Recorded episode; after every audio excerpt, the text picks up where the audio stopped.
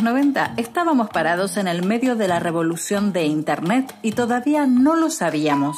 Hoy la revolución es más grande. La diferencia, estás a tiempo de ser parte. Lemon Talks, un podcast sobre criptomonedas, el ecosistema fintech y la nueva economía digital.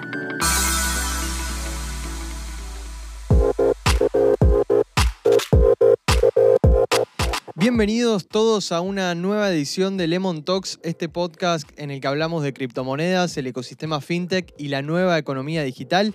Mi nombre es Alejo Blasco y hoy vamos a hablar sobre Ethereum, tal como lo hicimos en el episodio anterior, pero vamos a ahondar un poco más en cuáles son las aplicaciones de uso que puede tener. Para eso está con nosotros Nachi Jiménez, ¿cómo andás? Hola Ale, ¿todo bien?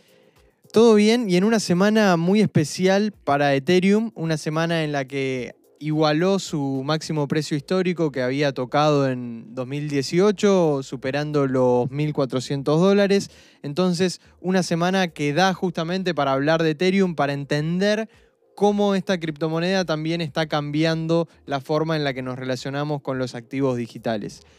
¿Cómo empezamos a hablar en esta segunda parte de, de Ethereum?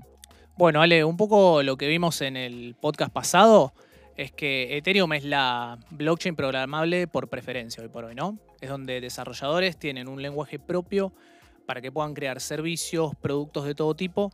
Y hoy por hoy se volvió como la, regla del mercado, digamos, ¿no? Donde pueden hacer pruebas, donde se puede testear cualquier producto y además hoy se ven todos los casos de uso, ¿no? Actualmente, Ale, la narrativa más popular y de lo que se está hablando en el ecosistema de Ethereum es DeFi, que por sus siglas en inglés quiere decir finanzas descentralizadas. Esto empezó como un espacio que arrancó con muy pocos players, es decir, con pocas empresas o pocos protocolos y proyectos, y hoy por hoy la expresión total de innovación financiera. Imagínate que actualmente hay más de 20 billones, billones de dólares valuados en activos en el ecosistema DeFi, y básicamente hoy por hoy ser tu propio banco es posible. ¿Cómo sería eso de ser tu propio banco? Mira, por ejemplo, hoy por hoy en todo lo que es DeFi, vos podés tomar préstamos con ciertos servicios que ya están corriendo ahí y poner tus criptos como garantía, ¿no? Es decir, vos podés tomar un préstamo y dejar tus criptos ahí como garantía para hacer uso de ese préstamo. Podés poner tus criptos a trabajar con una renta, es decir, con un interés que sea, dependiendo de la plataforma, se paga mensual, se paga semanal así que podés generar un segundo ingreso. Otro de los servicios sales son las casas de cambio descentralizadas o exchanges, como se conoce en inglés. Básicamente, para los que no saben, una plata es una plataforma donde uno puede comprar y vender sus criptos, es la principal función que cumple. Y la diferencia en el ecosistema de DeFi es que los requerimientos para entrar o para interactuar son mucho menores, ¿no? Es decir, no se piden tantos datos, que eso a veces es una barrera de entrada bastante importante con otras empresas que sí son centralizadas. Está buenísimo todo esto que estabas comentando, pero también me surge pensar en qué cosas deberíamos tener en cuenta antes de meternos en uno de estos proyectos, cuáles son los riesgos, cuáles son las posibles complicaciones, a qué tenemos que estar atentos. Lo principal, Ale, y lo que siempre se recomienda es que cada uno siempre haga su propia investigación, ¿no? Que busque información, que esté informado, eh, que busque comentarios de otras personas, reviews, eso es bastante importante. Es lo que siempre se recomienda, por lo menos con lo que son proyectos cripto. Eh, otra cosa también que la hemos hablado en otros episodios del podcast es siempre velar por las claves privadas, es decir, uno es el dueño de sus criptos siempre y cuando sea dueño también de sus claves privadas. Así que, sobre todo en el ecosistema DeFi, que es todo tan descentralizado, las claves privadas es lo que te da autoridad sobre tus criptomonedas. Así que eso es bastante importante. Y después, bueno, hay una serie de buenas prácticas que se pueden buscar en todo en, internet, que es bastante fácil seguirlas y que te permiten no caer en estafas o evitar directamente que puedas perder tu dinero. Y el otro punto a considerar, que es bastante importante, hoy por hoy Ethereum creció mucho en su uso, es decir, hay mucha gente que la está usando y esto generó que el tráfico a veces sature la red, por así decirlo, ¿no? En la red de Ethereum, como hemos hablado también en el primer episodio de, Ethereum, eh, uno paga un fee, digamos, que se llama el gas fee para poder operar. Lo que pasa es que al estar tan saturada esa es la red, este gas fee se pone bastante caro y mucha gente quizás que no puede operar con montos muy grandes y quiere empezar con algo chiquito, esto funciona a veces como una barrera de entrada, entonces les impide o se asustan que capaz tienen que pagar un fee muy caro para hacer una sola transacción y bueno, les impide de que interactúen con los productos, por ejemplo, los servicios que te ofrece el ecosistema DeFi, ¿no?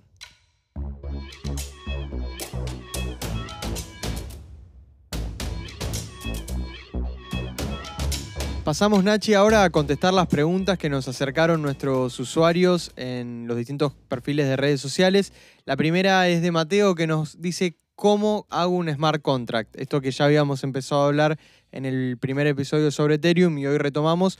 Bueno, quiero armar un smart contract, ¿cómo se hace? Sin ir tanto a lo técnico, ¿vale? Un contrato inteligente es un programa escrito en un lenguaje de programación. En el caso de la red de Ethereum, tiene su propio lenguaje que es llamado eh, Solidity, ¿no? Una vez que se, escribe el, que se escribe el código, este se despliega en la mainnet, o es decir, la red principal, y a partir de entonces obviamente queda disponible para ser utilizado o invocado en el servicio que sea. Otra pregunta que nos hicieron en la semana es ¿cómo arrancan con DeFi? Lo principal, Ale, es primero comprar Ethereum, ¿no? Bueno, para eso recordamos que pueden entrar a la aplicación Lemon Cash, se transfieren pesos desde una cuenta bancaria y con esos pesos en tres simples pasos compran Ethereum y ya están habilitados para lo que viene, que qué es. Después, una vez que tienen Ethereum, pueden empezar a interactuar con estos servicios, es decir, hacer el envío de Ethereum hacia las plataformas, probarlos, empezar a interactuar con ellas, invertir, obviamente. Ese sería por lo menos el primer paso para meterse en todo este mundo de lo que es DeFi, ¿no?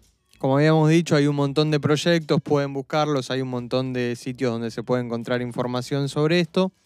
Y pasamos a la última pregunta, tal vez la más importante que nos hicieron en estos días, que es ¿por qué creemos que subió el precio de Ethereum a tal punto de alcanzar su máximo histórico en 2018? Recordemos que siempre Ethereum venía siguiendo a Bitcoin y ahora tal vez eh, se empieza a despegar un poquito y empieza a tomar vuelo propio. ¿Por qué creemos que ocurrió esto? Bueno, eh, principalmente lo que se cree, algo, por lo menos lo que se habla, es que este último año, más que nada 2020 y bueno, 2021 que está arrancando, eh, los casos de uso de Ethereum se vuelven como reales de alguna forma, ¿no? Lo que empezó como una plataforma disruptiva y un proyecto muy, muy innovador, hoy por hoy sus casos de uso están siendo reales y están utilizados, están siendo utilizados por las personas. Además de lo que hablábamos antes, por ejemplo, en lo que es DeFi, hay un montón de activos, eh, es decir, hay más de 20 billones de dólares hoy por hoy metidos en todo este ecosistema, ¿no? La gente, lo más importante, y es por eso el valor agregado que tiene Ethereum, puede usar estos productos para cosas en su vida real.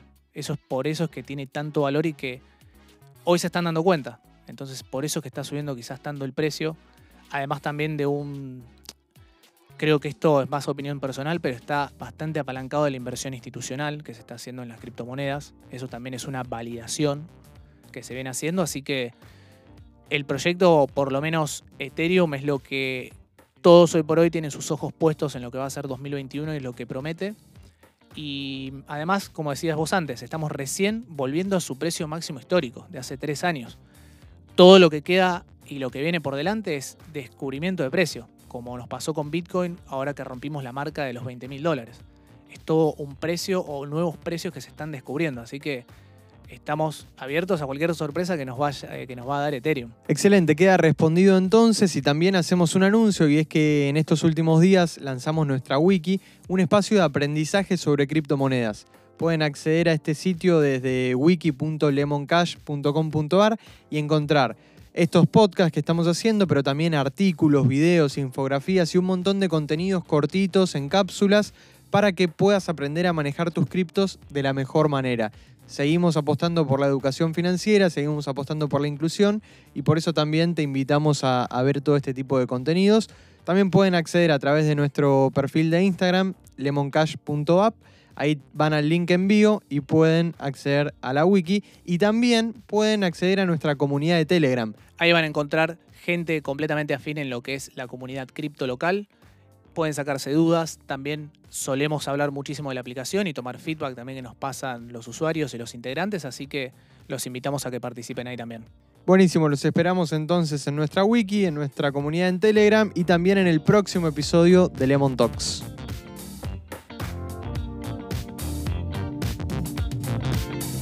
Lemon Talks, un podcast de Lemon para pensar en el futuro.